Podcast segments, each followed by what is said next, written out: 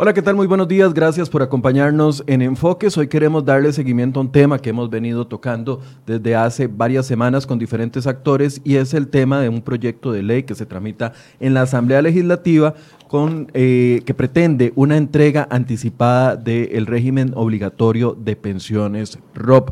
Ya les hemos traído dos opiniones en dos momentos distintos, la del Banco Central y también la de la nueva superintendenta de pensiones, doña Rocío Aguilar. Y hoy invitamos al diputado Carlos Avendaño, que es uno de los firmantes proponentes de este proyecto de ley que sigue su trámite aún a pesar de la situación de la pandemia y algunos consideran que en este contexto de la pandemia del COVID-19 es más importante aún discutir este proyecto de ley. Por eso es que hemos invitado al diputado Avendaño, a quien le doy la bienvenida y le agradezco mucho que nos acompañe hoy acá en la mesa de enfoques. Don Carlos, buenos días. Muy buenos días, eh, Michael, muchísimas gracias. Y esto yo se lo agradezco en nombre de los, de los jubilados y en nombre de las familias de los jubilados que han fallecido.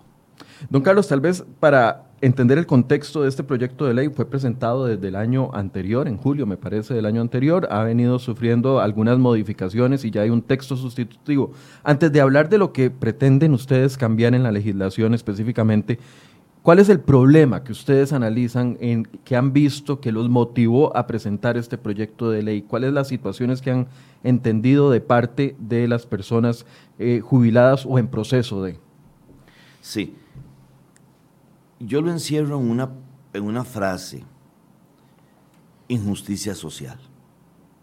O sea, tan fuerte como es una injusticia social. Porque por un lado vemos, por un lado vemos que resulta que los pensionados de lujo sí se pueden llevar el 100% de su pensión complementaria, pero aquellas personas que tienen salarios, eh, que tuvieron salarios mínimos y bajos no se lo pueden, no se lo pueden llevar. También hay varios componentes en esto, como el que el mismo hecho de que hay 33.600 familias que el jubilado falleció. Muchos de esos casos era la persona que que era la cabeza de hogar, que velaba por el, hogar y a esas alturas ya con su pensión. Y estas familias han quedado este, eh, desprotegidas de un recurso que era patrimonio del el jubilado, porque este es otro tema, de que aquí se mezcla, por ejemplo, quienes lo administran y quien lo aporta, es un recurso privado manejado en términos este, mm, como, como un fondo público, ¿verdad? Pero son recursos privados. Entonces, por todo lado que usted comience a verlo, verá que hay una injusticia social en este tema. Actualmente el ROP, para quienes eh, no lo tienen presente, es importante ponerlo en contexto, es un aporte mensual que se hace de 4.25 del salario del trabajador en las planillas. Eh, de ese 4.25, el 1% lo aportamos nosotros, los trabajadores, y el resto es un, aporta, un aporte entre patrono y también Estado. Eh, a como está la legislación actualmente, eh, una de las injusticias que usted señalaba o que ve como una injusticia es el hecho de que las personas acumulan, no sé, 10 millones de colones en el ROP, los que hemos cotizado en los últimos 20 años más o menos, eh, dependiendo de los salarios, andan más o menos por ese, por ese monto ahorrado. Lo que usted, una de las injusticias que usted considera es que si la persona llega a la edad de pensión, ese monto acumulado se lo calculan en una cantidad de cuotas hasta los 114 años y ese monto se reduce en un ingreso mensual muy pequeño. ¿Es así? Sí. Mire, si han hablado, y posiblemente usted me lo va a preguntar por ahí, este, que están preocupados porque el, daño que puedo causar darlo, o han usado el término cortoplacismo. Este, veamos lo siguiente, una persona que se pensione a los 65 años, que digamos es promedio eh, normal, eh, para poder disfrutar su pensión complementaria en su totalidad, tendría que vivir 115 años, que es a 115 años que se lo proyecta el, eh, el, cuánto va a recibir. Por eso es que hay personas que están recibiendo como pensión complementaria un abono de polaco, así lo hemos llamado. 60 mil colones, 70 mil colones, 90 mil colones, 100, 150, en, un rango de, esa, de 40, 50, 60, hasta 200, 200 algo, y ahí, ahí sigue subiendo, pero el grueso, la mayoría, está ahí, en abonos de polaco. Usted recibe 60 mil colones, hoy va al supermercado y viene con dos bolsitas de, de víveres. Podrá entonces plasmarse la razón para que se creó la pensión complementaria, que es para una vejez este, que tenga bienestar, que una persona se sienta protegida. Entonces, la proyección a 115 años, vea porque le digo una cosa, Michael, este proyecto ha sido tan, pero tan bueno y tan importante que hoy las mismas autoridades este, de, la, de las operadoras de pensiones y, y, este, la misma doña Rocío ha señalado que administrativamente quieren, quieren hacer varios cambios y es los que plantea de fondo el proyecto, como por ejemplo, ¿verdad? Eh, eh, ahora a mí me dicen que, están contemplando integrar este eh, eh, el darle la pensión a quienes tienen eh, una enfermedad terminal, pero lo están haciendo no, no, no, no por gusto, sino porque lo ordenó la sala cuarta, por una orden de la sala cuarta, ordena, porque personas de con, con, con edad terminal, perdón, con enfermedad terminal, resulta que se presentaban y, discutían el asunto y eh, argumentaban y llevaban certificados y no se la daban hasta que han recurrido a la sala cuarta y la sala cuarta ordena. No es idea de ellos. Ahora ellos lo están diciendo que están viendo y que van a... No, no, perdóneme. Si no lo hacen, tienen las consecuencias de que no lo hagan, pues una orden de la sala cuarta. Igualmente que no lo han hecho y que hay que empujarlo a que lo hagan, la sala cuarta también resuelve el tiempo de los 115 años. Y aquí hay un voto de la sala, de, la sala constitucional, la resolución 1222-6- del 2019, donde la sala cuarta ordena que se cambie eso de los 115 años.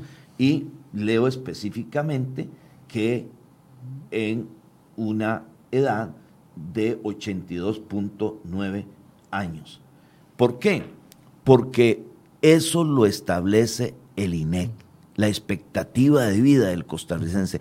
Y la INEC, el INEC nunca ha dicho que la expectativa del costarricense es de 115 años. Por eso la sala constitucional, cuando lo zanja, lo zanja, la sala constitucional ordena que se calcule a 82.9 años. Y perdón, y esto de la cantidad de años a lo que se le calcula como expectativa de vida, 115 años, repercute cuánto va a recibir mensualmente. Entonces, prácticamente las, las críticas que usted le hace al sistema actual son tres. Uno, que no hay justicia social porque algunos eh, pensionados sí se pueden llevar el drop en su totalidad cuando cumplen los 65 años, ¿correcto? Correcto. Esa es una de las críticas. La número dos es que la proyección es exagerada. La proyección de años a 115 años es desproporcional porque claramente los ciudadanos promedio no vivimos 115 años. Y número tres, que eh, no se está entregando cuando las personas tienen enfermedades terminales. Entonces no pueden disfrutar de ese ahorro que hicieron durante todos eh, esos 20 años, los que comenzaron en el 2000 o, o a posteriori. Déjeme hacer referencia a la última resolución de la sala constitucional, porque antes había dado otros casos, pero en esta eh, ordena que se le entregue la, la pensión complementaria, y aquí por respeto no se menciona el nombre de la persona, porque le, quedan, le, médicamente le determinan seis meses de vida. Y entre su argumentación usted puede leer que el, mayor deseo que él tiene es poder pagar su casa, que su casa esté libre. Y le quedan seis meses de vida.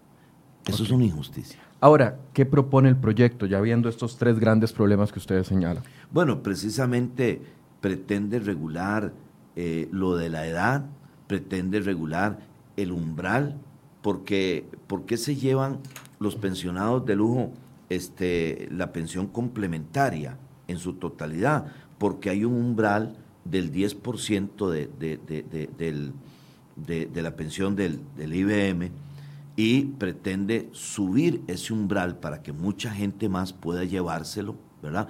Que dicho sea de paso, Michael, uno de los argumentos, y vea qué argumentos que, que, usan, por ejemplo, usan argumentos este, que tiran el asunto como cortoplacismo, como que ponen eh, peligro en sistema, pero eso son cosas que siempre lo han dicho, o como este, como este argumento eh, este, que para los jubilados ha sido ofensivo. Han dicho, es que no se le puede dar la plata a la gente porque la gasta. Con esa mentalidad confiscatoria, entonces de no le demos el aguinaldo a la gente porque lo gasta. Es más, todavía, no le demos cada quincena o cada mes el salario porque lo gasta. Ese argumento que no tiene ninguna fundamentación técnica ni científica, para que lo sepan los que tienen que saberlo, ha sido para los jubilados. Gente que le ha dado toda su vida a laborar su fuerza a empresas, al Estado, en 30, 35 años de trabajo, ha sido y es ofensivo. Ahora, don Carlos, quiero entender su posición antes de comenzar, de escuchar algunas de las críticas que ha recibido el proyecto. A ver, se crea el, fondo del IBM o el IBM como una pensión, el, el régimen válido para casi todo, al que aspira que todo el mundo esté, administrado por la Caja del Seguro Social. Actualmente e, ese régimen sufre una crisis en los años 90 y entonces se llega a determinar de que es un, débil, eh, es un régimen débil que necesita otros dos pilares. Entonces se crea el régimen obligatorio de pensiones como un segundo pilar para que la gente sume lo que va a recibir del IBM al ROP y que tenga una pensión digna. Y sugieren y se abre la posibilidad del tercer pilar, que es el, eh, el voluntario. ¿Qué es el asunto? ¿Usted no cree en este segundo pilar? No, más bien este, los que tratan de sostenerlo como lo sostienen están este, creando una injusticia social y también este, no plasmando la importancia, porque resulta que tranquilamente hay unos que sí se pueden llevar el 100% y hay otros que se tienen que conformar con este el abono de polaco. Sí, claramente hay una desigualdad odiosa ahí. Correcto. Entonces, o todos con cola o todos sin cola. Si es que el, el, régimen sufre algún peligro. Entonces no hay problema que un pensionado de lujo se lleve 30 millones, se lleve 10 millones, 15 millones, 25 millones. Porque el porcentaje se lo permite. Porque, porque la mecánica se lo permite, ¿verdad? Pero si hay un peligro que una persona se lleve 3 millones, 10 millones, 11 millones, 12 millones. Eh, eh, eh, comenzamos por ahí. Bueno, pero lo siguiente, es muy importante sostenerlo, pero no con una desigualdad tan odiosa. Lo primero es que uno se llevan el 100% y el otro tiene que llevarse 60, 80, 70 mil, 90 mil pesos. Entonces ahí hay algo que corregir. O estos señores no se pueden llevar el 100%, solo el 25%, el 50%, digamos, estoy eh, este, poniendo un ejemplo, y a estos señores no les vamos a calcular a 115 años para que le lleguen 200, 300, 400 mil pesos que sí les resuelven, ¿verdad? Entonces, eh, es hacerle los ajustes que son necesarios. Y eso se ve en toda ley, en toda este, mm, pensión, pero vea qué interesante, están muy preocupados por eso, pero no hay propuestas, por ejemplo, la pensión IBM en este momento está en serios problemas.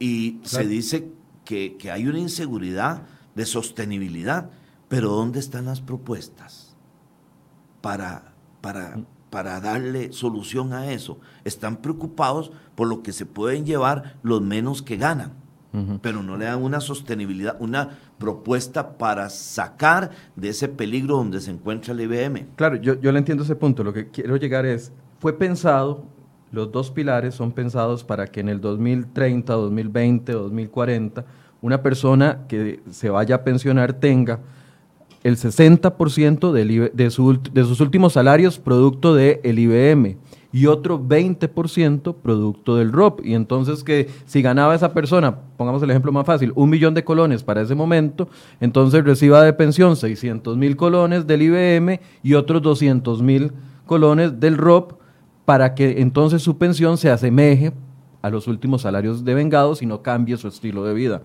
Si adelantamos ese 20%, entonces muchas personas se van a quedar sin ese 20% al final de su vida. Lo van a tener de un solo, pero no lo van a tener administrado en un tiempo. Eso no va a debilitar a las personas y a ponerlas en una desventaja al final de su vida, cuando son más eh, sensibles, más eh, socialmente más sensibles. Bueno, este,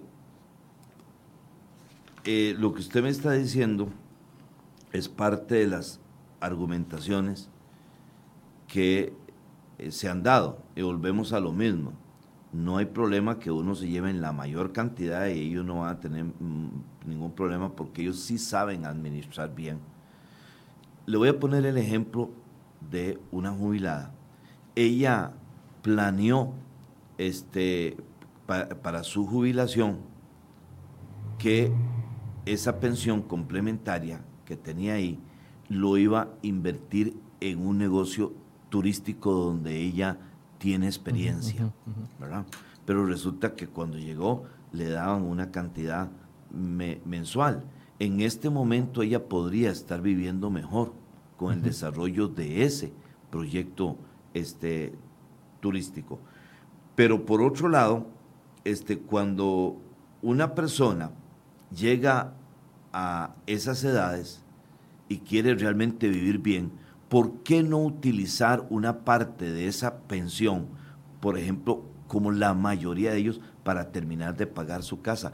Hay gente de esta que sacó sus hijos adelante y hoy lo que necesita son 7 millones, 8 millones para pagar con APE, porque finalmente CONAPE y ellos podrían vivir mucho mejor no teniendo que sacar de su pensión del IBM para pagar la cuota de CONAPE porque los 60 mil pesos que le dan por la pensión complementaria no les alcanza. O también la realidad de otros que están tomando eh, una parte muy importante de su este, eh, pensión de, de IBM para pagar el préstamo de su casa. 300, 400 mil colones cada mes salen de su pensión, que son 500 o 400 o, o, 600 para poder pagar eso. Si ellos dicen, si a mí me dan los 7, 8, 10, 12 millones, pago 6, 7, 8 millones que debo ahí y resulta que me queda eso para vivir mejor. Entonces, no es tan simplista decir eso así. Hay que escuchar a la gente. Si es algo para el bienestar de la gente, hagamos un estudio, hagamos un análisis. Yo lo dije y lo sigue diciendo. Habrá gente, hay gente que, que, desperdicia su salario o desperdiciará su, su aguinaldo, ¿verdad? Lo hay. Pero la mayoría de gente lo invierte, lo utiliza en cosas importantes. Me decía uno de los jubilados hace unos días que él tenía la expectativa de hacer una reparación y remodelación de su casa, ¿verdad? Y resulta que le salieron con 80 mil pesos de una cantidad, creo que por el orden de los 13 millones, algo así, que tenía, que él puede hacer la remodelación de su casa con esa plata y vivir bien. Entonces, ahí mismo, en la operadora de pensiones le dijeron que fuera un banco, le dijeron cuál banco, que ahí le prestaban. Primero que nada, a los jubilados no le prestan plata. A los, los bancos a los pensionados no les prestan plata. Primero.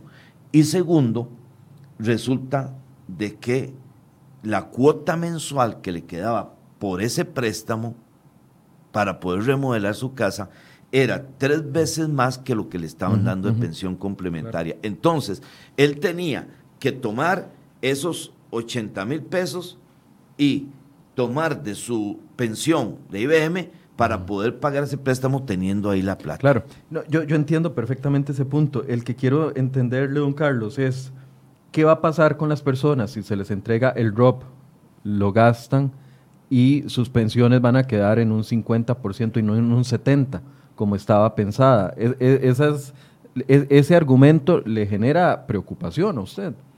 Sí, por supuesto que sí, como también me genera preocupación este, que gente de este eh, eh, ámbito de jubilados está perdiendo su casa, está ahogado en deudas que hizo, no por irresponsable, sino para salir adelante, como casos que conozco de que tuvieron que endeudarse para sacar a sus hijos adelante, eso también preocupa.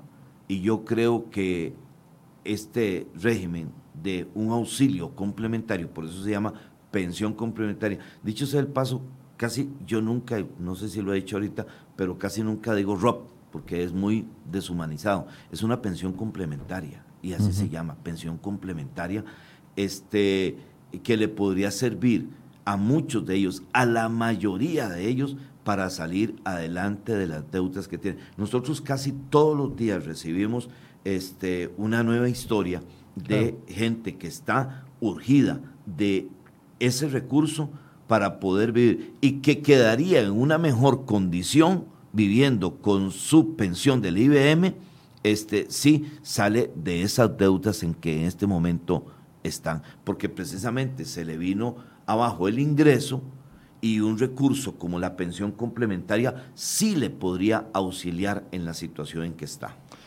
Eh, antes de escuchar algunas de las opiniones que hay, porque hay muchísimas opiniones que estamos recibiendo, el proyecto de ley permitiría entonces que las personas que cumplan los 65 años puedan retirar el ROP completo, no antes de esa edad.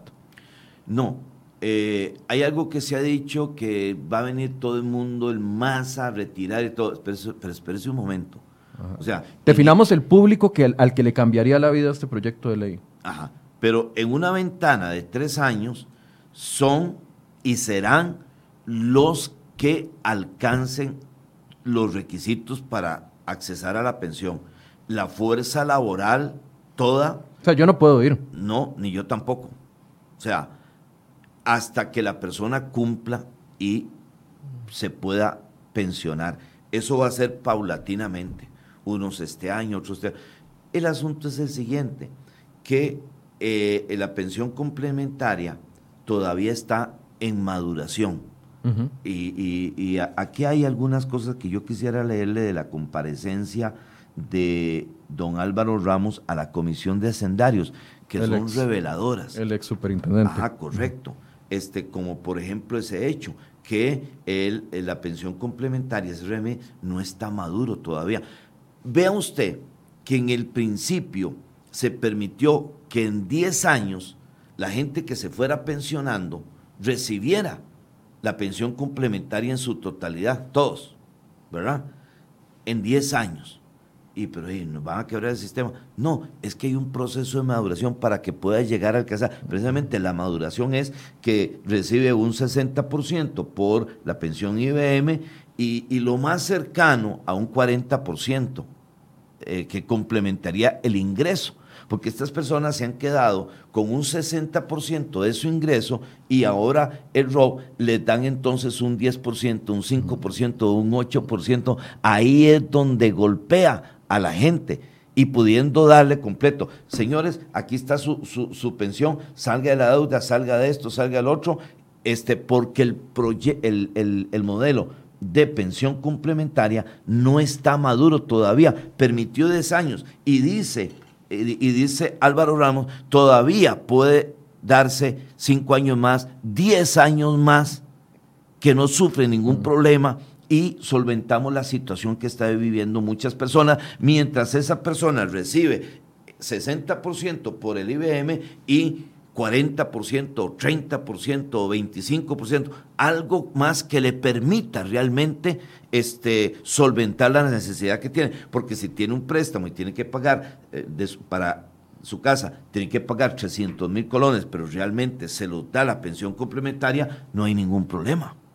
Escuchemos lo que dice eh, doña Rocío Aguilar, nueva superintendente de pensiones, con respecto a este proyecto de ley.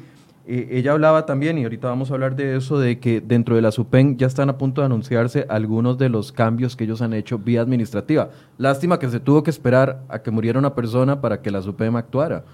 En, alguna, en algunos de los, no, y, de los cambios que la sala cuarta tuviera que ordenarles.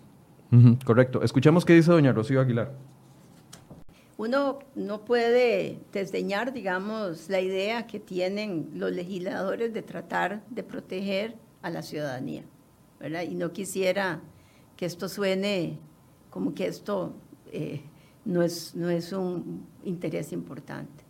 Pero lo que hay que medir bien es cuáles, con qué instrumentos lo voy a hacer. Si yo lo que estoy es para lograr ese objetivo, destruyendo eh, o minando la posibilidad de que esa pensión futura eh, pueda efectivamente satisfacer las necesidades de la persona en la etapa de la, digamos ya en la etapa no laboral, eso es lo que me tengo que, tengo que poner en la balanza ambos escenarios. No solo en Costa Rica han surgido esos intentos y esas ideas.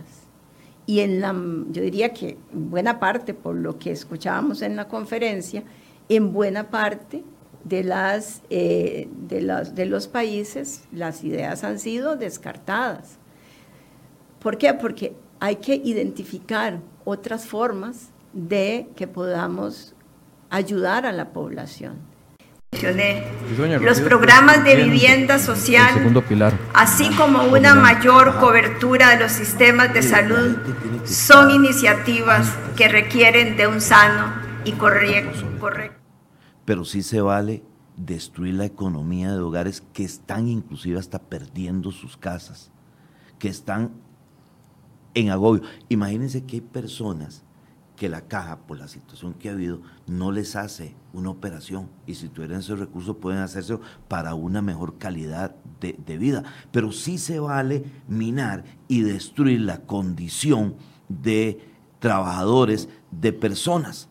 Ahora, ella dice algunas cosas como, por ejemplo, en otros lugares se han dado esas luchas y este, eh, vamos a poner a investigar esto y se han acogido varias. Es que es eso, ¿verdad? Es, es crear un mecanismo que sea más satisfactorio para la mayoría o para la gran mayoría, no para unos que se llevan el 100% y otros se llevan el abono de polaco. Eso hay que cambiarlo. Sí, ese punto yo se lo entiendo perfectamente, pero eh, ¿destruiría el régimen de, eh, obligatorio de pensiones? Bueno, entonces déjeme que le conteste, Como lo afirma la superintendenta. Déjeme que le conteste el anterior superintendente de pensiones, ¿verdad? Ante estas pretensiones de este proyecto. El diputado Eduardo Cruzam le hace la siguiente pregunta. Eh, retirar la totalidad del ROT por los próximos 15 o 20 años, 15 o 20, el texto sustitutivo quedó en tres. En tres años. Pero él le plantea, ¿por qué plantea el 15? Porque eso fue lo que planteamos nosotros, que se abriera una ventana de 15. Entonces le está preguntando eso, a ver qué tan descabellado es. Eh, este, por un periodo de 15 años o 20 años, este, hasta que el ROP alcance su madurez, o sea, que pueda darle a la gente lo más cercano al 40% que perdió. al 20% que puede darle y compensar el bajonazo que tiene la persona cuando se pensiona de su salario a su pensión. Según sus propias palabras, dice, no afectaría el sistema. Eso es lo que él estaba diciendo. Pero escuchemos concretamente la respuesta de don Álvaro Ramos Chávez, superintendente de pensiones este, anterior. El sistema no se afecta en términos de viabilidad financiera de los operadores o la SUPEN. Este, dice categóricamente que no se afectaría. Lo dice él, no lo dice Eduardo, no lo digo yo. Lo dice el superintendente de pensiones en, e, e, e, en ese momento. Entonces, están asustando con la chaqueta del muerto, porque no se afectaría. No se afectó en 10 años y todavía puede darse una ventana de hasta 10 años más o 15 años más que tampoco se va a afectar. Es que están asustando con eso, que se va a afectar. No, ¿Cómo no se afectó en 10 años que lo hicieron? No se afectó, tenía sostenibilidad. están jineteando la plata. ¿Usted sabe de dónde está el mayor recurso de estos? En, bonos de Hacienda. Correcto. 80% en bonos de Hacienda. Y resulta que ¿quién es el peor administrador que existe? El gobierno y en manos del gobierno está la plata de estos trabajadores. Y está pasando algo que lo estamos investigando. Han habido pérdidas y le está llegando en los Estado financiero un rebajo de 400 mil, de 500 mil, porque están, están habiendo pérdidas. El peor administrador, ya sabemos quién es. Ok, entonces con esa ventana de tres años, las personas podrían, que cumplen la edad, los que cumplen la edad, es que yo creo que no sé, no sé si la gente lo tiene claro, esto aplica para las personas que cumplen la edad para pensionarse. Correcto, eh, este, una persona que le faltan 10 años, le faltan 10 años para, para pensionarse las personas podrían hacer ese retiro y según lo que decía entonces don eh, Álvaro Ramos, ex superintendente, no se afectaría o no se minaría como lo afirma doña Rocío Aguilar ahorita. Correcto, es que, es que mire, eh, son argumentos que no son ni sensibles porque no importa, o sea, número uno, está dicho por el superintendente de pensiones anterior y dicho sea de paso, una persona muy seria, muy responsable y muy brillante, Álvaro Ramos Chávez. O sea, en todo sentido, alguien muy serio. Y él dice, no se afecta. Otro de los Aunque, y estaba respondiendo a la pregunta de una ventana de 15 o 20 años. Sí, no estaba hablando de tres. Otro de los argumentos, don Carlos, es que las personas, si retiran el ROP, estas personas. Retiran el ROP por adelantado y no les dan, no se lo dan en cuotas a la expectativa que tenga y solo se van a quedar con la pensión de la, del IBM, entonces que estas personas pueden caer en rangos de pobreza y que el Estado entonces tendría que doble invertir porque tendría que ayudarlos por tener una pensión desmeritada, una pensión disminuida por habérsele entregado o, y, y, la persona hizo lo que quiso con el drop. Ese es otro de los argumentos. Vamos poniendo más luz sobre el asunto. Estamos hablando de 6.850 jubilados, más los que en esa ventana se vayan este, jubilando. Esa es la cantidad de personas que podría acceder a esto. Correcto. Hago un estudio de esas personas.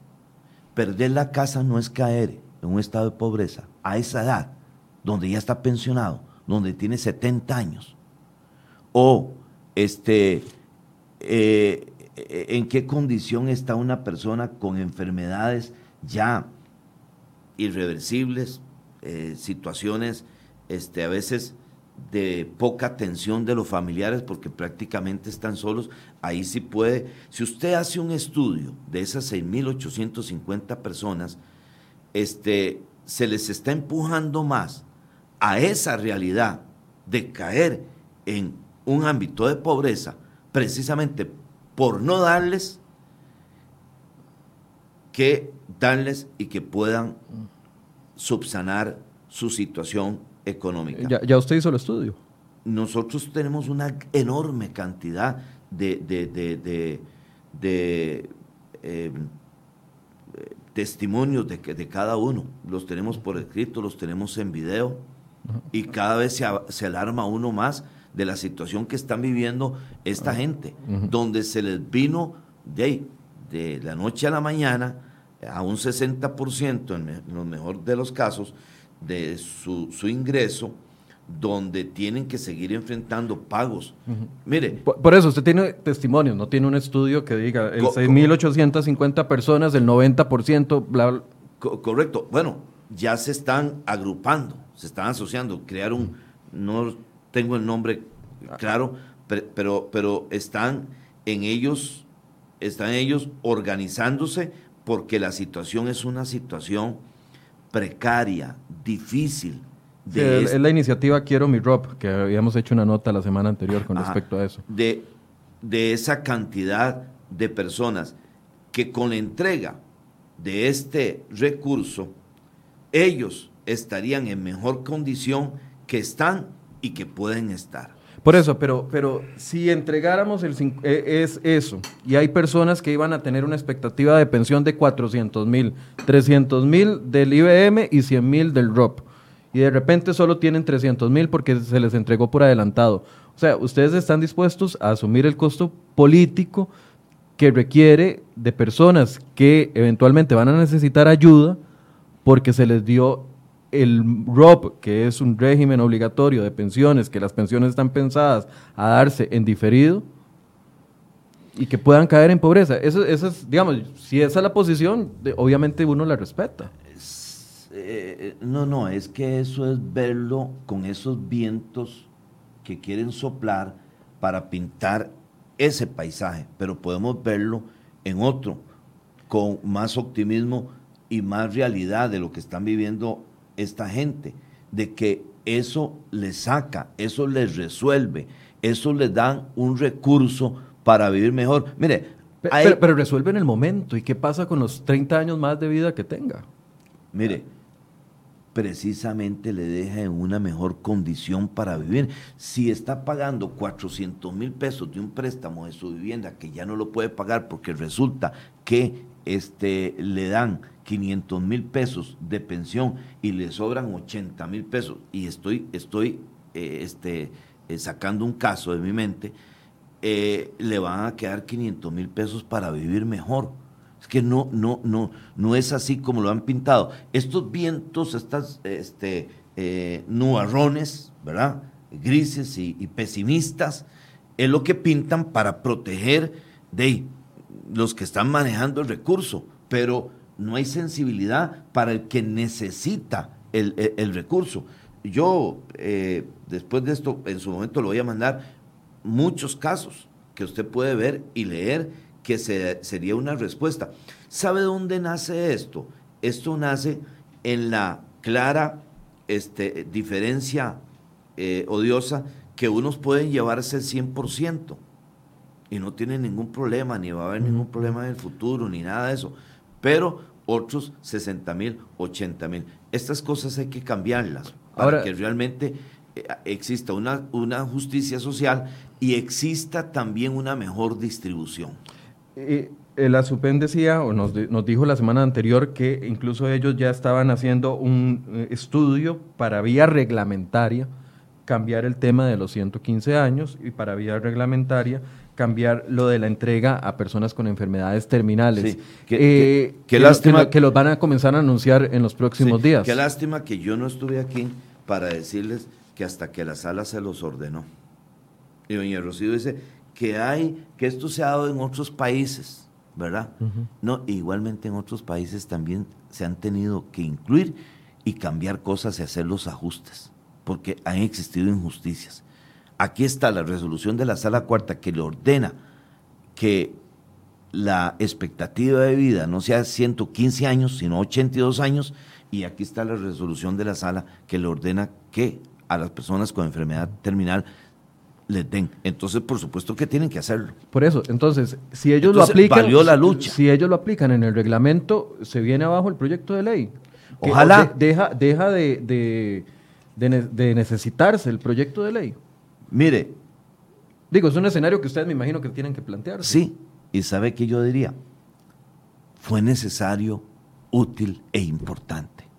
Porque ojalá que vía reglamento arreglen estas cosas que se tienen que arreglar y el proyecto feliz de la vida lo dejamos ahí. Pero que lo haga. La sala cuarta ya ordenó sobre la expectativa de vida, no es a 115 años, 82 años es lo que dice la sala cuarta, y a la gente que está. Vea usted, por ejemplo, que usted me está hablando. Mire, ¿por qué la sala cuarta llegó a esto? Porque hay gente que iba y a la gestión y llevaba un dictamen médico, no le, no le da, tuvo que ir a la sala cuarta para decir, sí, este, eh, esta gente, no ¿para qué necesitan ellos la pensión después de todo el? Hasta los, hasta los 115 años y se van a morir a los 69. No, no, después de seis meses, más. Bueno, usted quiere números y quiere estudios. 33.600 personas jubiladas fallecieron sin disfrutar de la totalidad de su pensión. Eso sí está bueno. Eso sí no hay problema. 33.600 personas que ahora están padeciendo, he hablado con, muchos, he hablado con muchos de ellos, resulta pueden ir a un sucesor, sucesorio, porque lo primero que tienen que hacer es contratar a un abogado que les cobra X cantidad y que no tienen la plata para eso. Y si tienen la plata y hacen un esfuerzo para contratarlo, dura años el bendito sucesorio, ¿verdad? Ahí sí hay calidad de vida, ahí sí hay sostenibilidad, ahí sí no hay injusticia. Le estoy hablando de 33.600 familias de jubilados que ya han fallecido. Aquí nos están preguntando, don Carlos, si eso aplicaría retroactivo para las personas ya pensionadas, si podrían ir y retirar todo el ROP. Bueno, ahí se califican y si la ley lo faculta, sí. Por eso, pero con la modificación. correcto. ¿La modificación lo permitiría? Sí, correcto. Ok. Vamos a escuchar otra de las opiniones, don Carlos, la que eh, emanó el Banco Central el viernes anterior en voz de don Rodrigo Cubero. Escuchemos.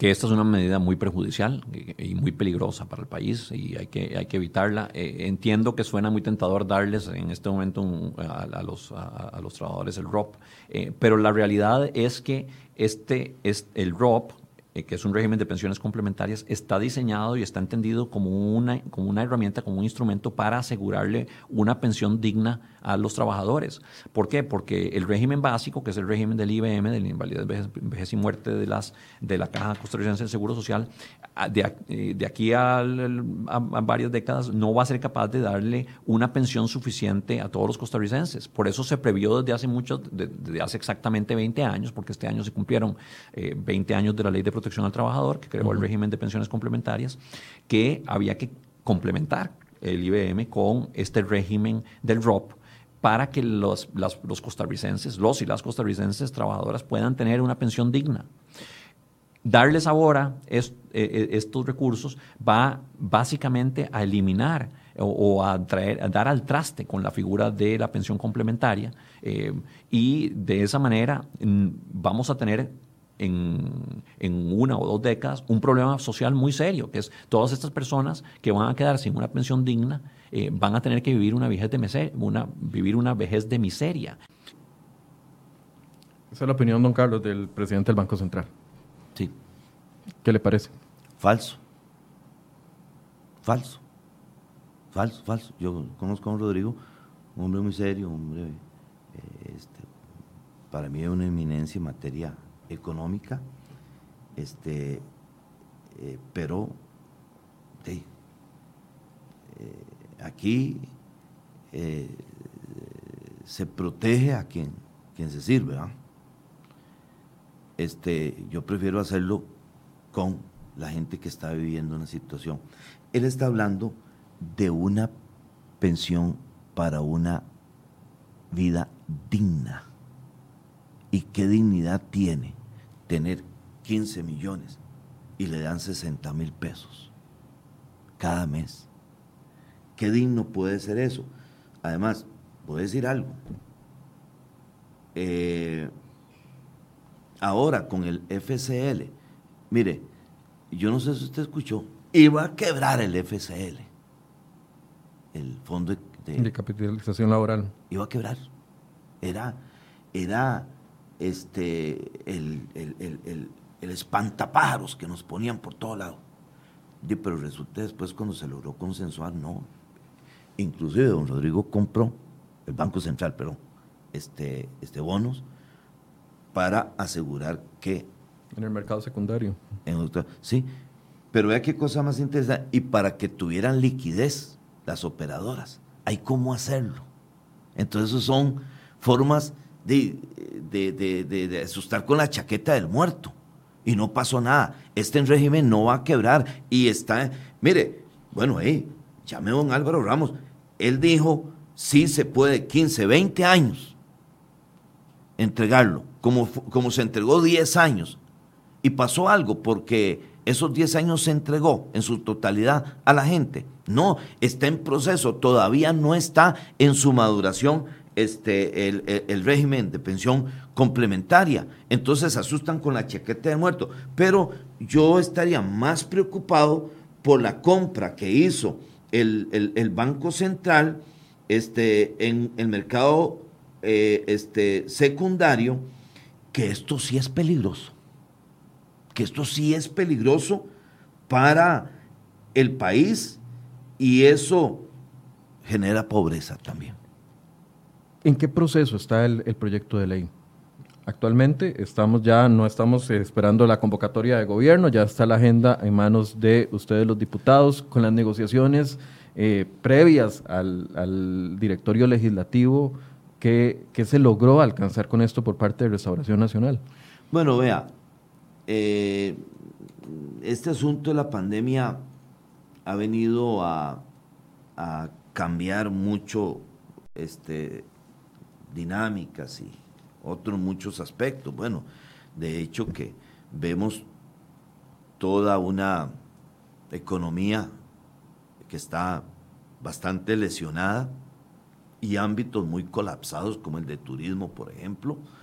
Y aquí también, eh, había un acuerdo, había ya un consenso que se plasma en el último este, eh, borrador. borrador aprobado a finales del año pasado y había que entrarle. De hecho, que el ROP es uno de los proyectos que estaba en las mesas de trabajo para poder eh, este, finiquitarlo se había consensuado este, subir eh, la, la, el umbral de el 10% al 20% para que más personas se puedan llevar la totalidad de su pensión complementaria.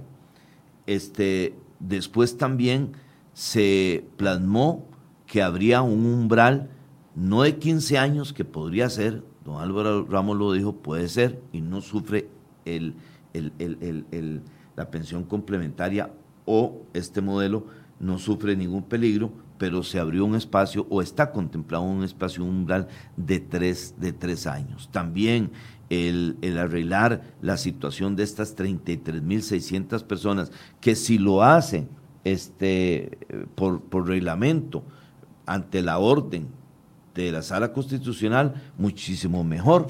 Y si pueden arreglar la situación de la edad que está plasmada ahí también, pues muchísimo mejor y no sería necesario el proyecto. El único que está pendiente sería la, igual, la igualdad a las personas que puedan retirarlo, como lo pueden retirar las pensiones eh, altas. Sí. Lo único que no está contemplando la e, super en este momento. Sí, por eso, sí, correcto. Por eso al subir el umbral del 10%, al 20% si alcanzaría para que estas personas puedan recibir su... Pero tiene apoyos en la Asamblea Legislativa. ¿Cuáles partidos les han expresado su apoyo? ¿Está pronto a discutirse? Mire, hay un gran apoyo eh, y, y hay votos suficientes para pasarlo.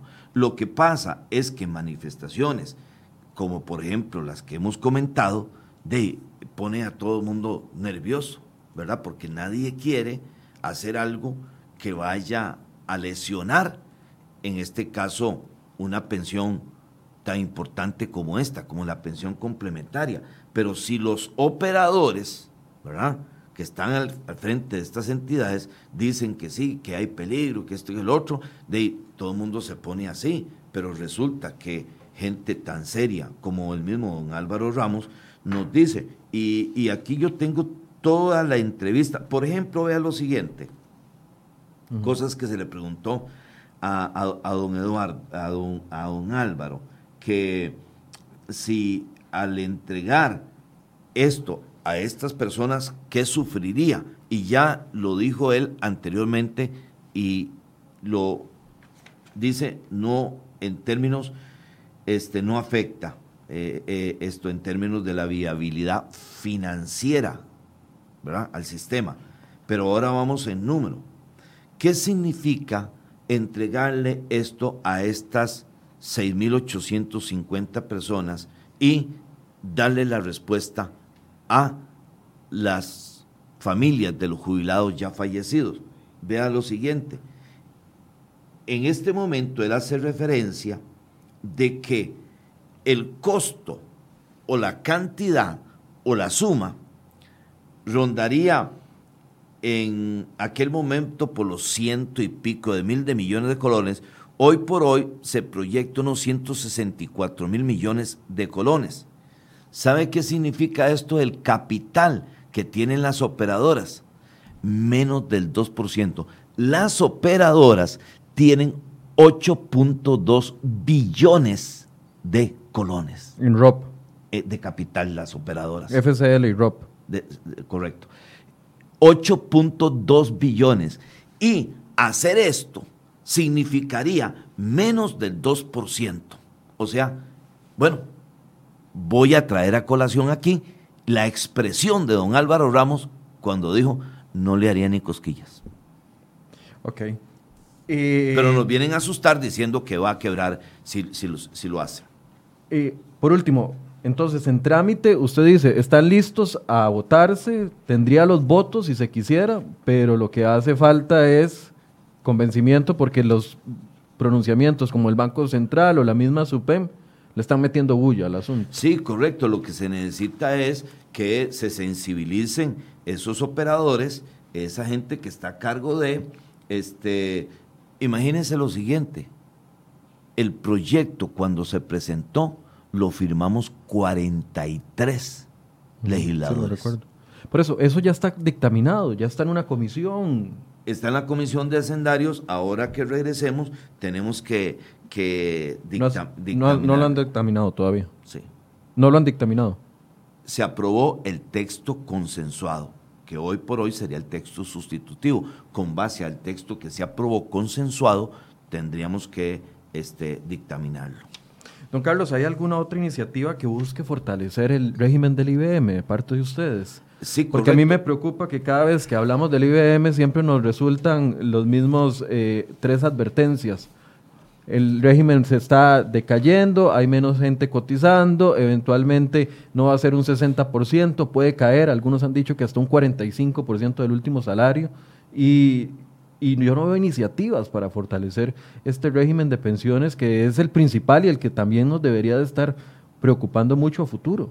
Sí, nosotros, Restauración y específicamente mi, mi oficina, está trabajando este, y hay varias propuestas que en este momento no quisiera mencionar porque no lo hacemos, eh, como por ejemplo, para fortalecer el régimen de pensiones. Yo no sé si usted recuerda la propuesta de don Walter este, Coto, que él proponía este, el, impuesto solidario y que de ahí se puede tomar un 1% para fortalecer el IBM bueno, le, estoy dando un ejemplo. Eh, sí hay cómo, pero los que nos dicen que se va a terminar y los que nos hablan los, los, los, los, los argoreros de, lo malo que puede ser velar por la gente, este, no nos dan ninguna solución para, para ellos. Este, yo espero realmente, me gustaría archivar el proyecto porque la SUPEN haga lo que tiene que hacer que inclusive ya la sala se lo ha ordenado y le está cogiendo muy tarde para hacerlo. Una conclusión, don Carlos. Este, eh, Doña Rocío decía que, que, estas propuestas también se han visto en otros países. Bueno, es que siempre hay luchas que dar. Y aquí estamos dando nosotros una lucha para el bienestar. Vamos a decir lo siguiente, le voy a decir esto. Si de toda esta lucha solo se lograra cambiar, que esa no es mi expectativa, solo se cambiara, solo se lograra cambiar la proyección de vida con que se hace este, eh, eh, este, el, cálculo. El cálculo, eso sería un gran logro. Porque aquí en este país, perdone, no, habrán casos, uno, dos. Excepcional. Excepcional. Pero la mayoría de gente no vive a los 115 años. Quiere decir que cada año, cada mes está recibiendo muchísimo menos, simple y sencillamente por una expectativa infundada, porque para eso está el INEC, para decirnos cuál es la expectativa de vida del costarricense. Si pudiéramos cambiar eso y llevarle en lugar de 60 mil colones, pudiéramos llevarle 200 o 300 o 400 según, ¿verdad? Habría sido un gran logro. Bien, vamos a darle seguimiento, don Carlos. Estamos a la orden, eh, con mucho gusto estaremos por acá, aquí dan buen café, así que excelente. ¿Qué espera para los próximos días en la Asamblea? Bueno. Preocupaciones. Yo veo muy preocupada a la gente por la cantidad de empréstitos que se están aprobando. Bueno, este, eh, por ejemplo, el sábado, dicho sea de paso, y te lo digo, mire, la Asamblea Legislativa trabajó Semana Santa, trabajó fines de semana, ha trabajado hasta la noche. Nuestras sesiones son 11, 12 de la noche por la modalidad de, de las conferencias eh, este, de las mesas, sí. Eh, correcto, de las mesas. Eh, hemos trabajado realmente para poder responder a las necesidades que hay en medio de esta pandemia. El sábado nosotros sesionamos extraordinariamente de las 9 y 15 de la mañana hasta creo que tres y media o, o por ahí, o cerca de las 4, y aprobamos dos créditos, el crédito del BID y la agencia francesa para este, eh, poder fortalecer la descarbonización, una respuesta al medio ambiente, y se tomaron de este préstamo de 380 millones de dólares, se tomaron 60 millones de dólares, o sea, 33 mil eh, millones de colones para fortalecer las finanzas de la Caja Costarricense del Seguro Social. Vea qué importante. Ahora, eh, este, eh, un intereses blandos, largo plazo, etcétera, para comprar, para cambiar deuda cara por deuda barata. Hay este, recursos que no son la fatalidad que podríamos pensar. Además, no hay donde agarrar. Eh, el país no es un país altamente productivo que, que, que, y además la situación de la reactivación económica es una falencia de este gobierno que no la ha podido hacer en dos años y vemos nosotros el peligro que no la puede hacer en los dos años que sigue. Entonces hay que tomar recursos. También se pasaron 75 mil millones de colones de, eh, las ganancias de el INS para el bono proteger. Entonces, esta Asamblea Legislativa, y se lo digo yo este, con criterio de primera mano, ha sido muy eficiente y está siendo muy eficiente. En los dos primeros años hemos sacado legislación importantísima para, para el país y lo seguiremos haciendo porque está conformada por gente muy comprometida con una gran sensibilidad eh, eh, país y no quiere decir que será fácil, que será llano el camino, pero sí estamos haciendo la tarea. Eh, por ejemplo, le estoy mencionando eh, la última sesión que tuvimos, donde aprobamos un préstamo de 380 millones de dólares del BID y la agencia francesa y para medio ambiente y también eh, esos 75 mil millones de colones para fortalecer el bono proteger y que ese recurso llegue a más hogares costarricenses. Bien, muchas gracias al diputado Mondaño por habernos acompañado esta mañana. Con mucho gusto. Eh, habíamos procurado tener diferentes espacios pueden ver las entrevistas anteriores donde hemos hablado de este tema. Hoy tenemos la posición del diputado Avendaño con respecto a este proyecto de ley. Muchas gracias por su compañía. Los esperamos mañana a partir de las 8 de la mañana. Buenos días.